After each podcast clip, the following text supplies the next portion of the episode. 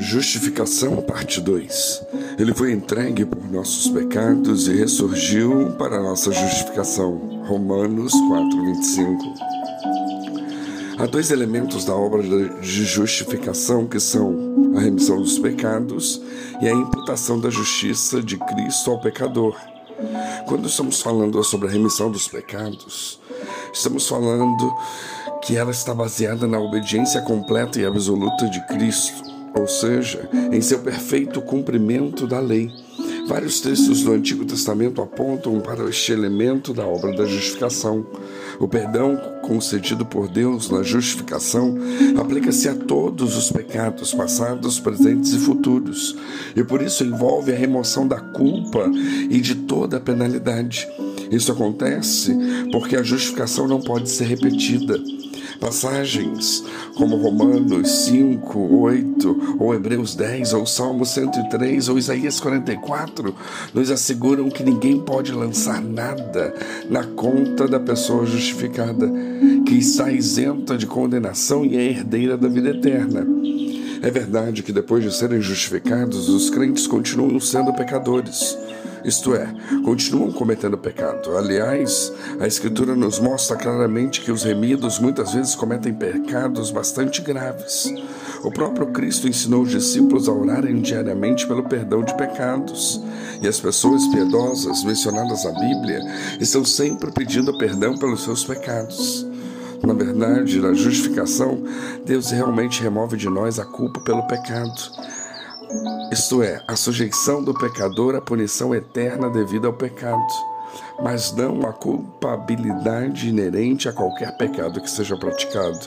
Essa culpabilidade permanece e sempre produz nos crentes um sentimento de culpa, de separação de Deus, de tristeza, de arrependimento, de frustração e assim por diante. Por isso eles sentem necessidade de confessar seus pecados, até mesmo os pecados antigos que porventura ainda os incomodem. O crente tem então no seu íntimo consciência de seu pecado e essa consciência o leva a confessá-lo e a buscar em Deus a consoladora segurança do perdão. A consciência do perdão e de um renovado relacionamento filial com Deus muitas vezes é perturbada e obscurecida pelo pecado, mas é novamente despertada e fortalecida pela confissão e pela oração. Quando estamos falando sobre a imputação da justiça de Cristo, estamos falando que a justificação envolve o perdão de pecados, mas é mais do que isso. Na justificação, Cristo não apenas tira de nós a nossa iniquidade, mas também nos veste de branco, ou seja, nos reveste com a sua própria santidade a Josué, o sumo sacerdote que representava Israel e estava perante o Senhor usando vestes sujas, o Senhor disse em Zacarias 3,4: Eis que tenho feito que passe de ti a tua iniquidade e te vestirei de finos trajes. A Escritura diz que pela fé obtemos remissão de pecados e herança entre os que são santificados. Atos 26, 18 que é a fé que nos traz não apenas paz com Deus, mas também acesso a Deus e alegria na esperança da glória.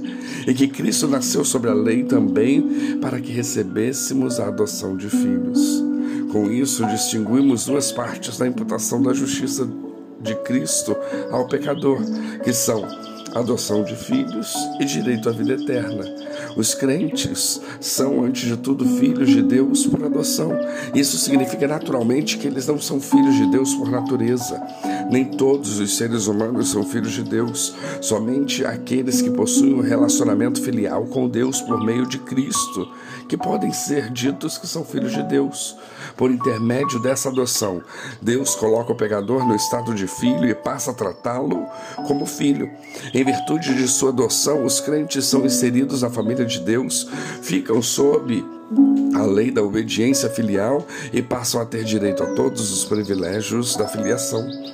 A adoção como filhos e a filial moral dos crentes andam de mãos dadas. Por um lado, eles são adotados por Deus como filhos, por outros, eles passam a se comportar como filhos de Deus. Paulo nos mostra esses dois elementos na, da adoção funcionando lado a lado. O Espírito de Cristo nos regenera e nos santifica e nos estimula a nos dirigirmos a Deus cheios de confiança, vendo-o como nosso Pai. Somos adotados por Deus e tratados como filhos. Por isso devemos assumir nossa relação filial com Deus e nos comportarmos como seus filhos. E além disso, temos o direito à vida eterna.